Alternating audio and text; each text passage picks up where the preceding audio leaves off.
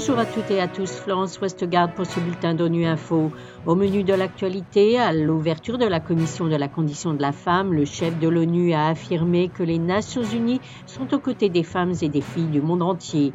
À la conférence sur les pays les moins avancés à Doha, les jeunes appellent à être inclus. Enfin, un expert de l'ONU dénonce la politique des talibans à l'égard des femmes et des filles afghanes. La session annuelle de la Commission de la condition de la femme est l'un des événements le plus importants des Nations Unies.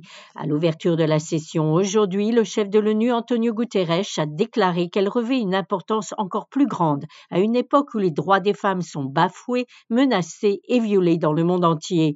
Au rythme actuel, il faudra encore près de trois siècles pour parvenir à l'égalité des femmes et des filles. Mais il insiste sur le fait que l'ONU ne renonce jamais à lutter pour les droits des femmes. On l'écoute. La patriarchie contre-attaque, mais nous ripostons. Et je clame haut et fort, l'ONU se tient aux côtés des femmes et des filles du monde entier.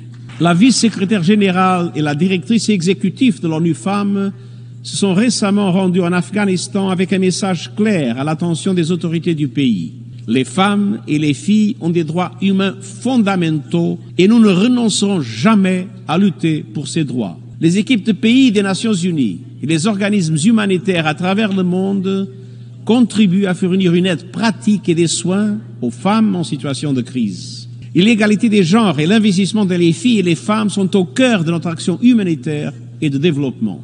Nos missions politiques et de maintien de la paix continuent de promouvoir la participation des femmes à tous les processus de fait et de veiller à ce que les priorités des femmes fassent pleinement partie de notre action politique. C'est la seule voie vers une paix durable et pérenne.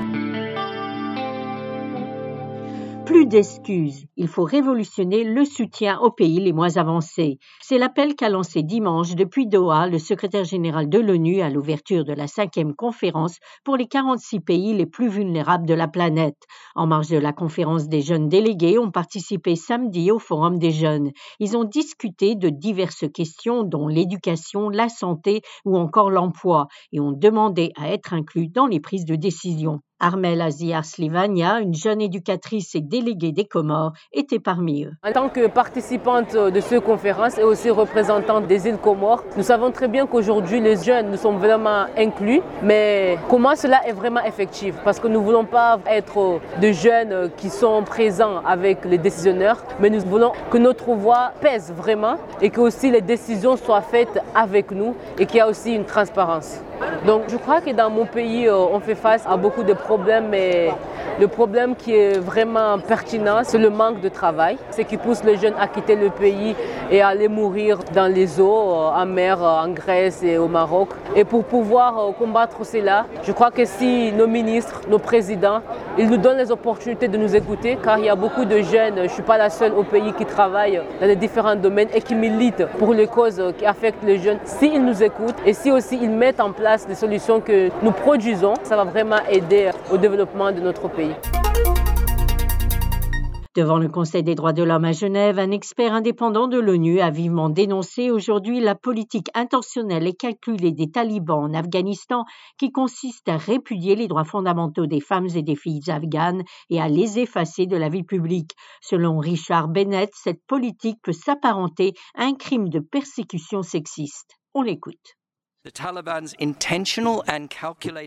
Les politiques intentionnelles et calculées des talibans visent à supprimer toutes les femmes de la vie politique, de s'appeler tous leurs droits et de veiller à ce qu'elles ne seront poursuivies pour aucun de leurs crimes.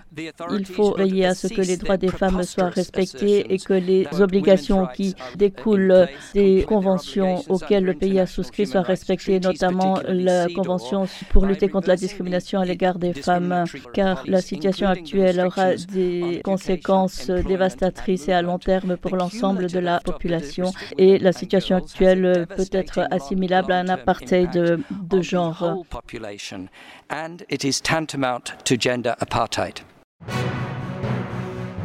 Voilà, fin de ce bulletin d'ONU Info. Vous pouvez nous retrouver sur Internet et sur nos comptes médias sociaux Twitter et Facebook. Merci de votre fidélité et à bientôt.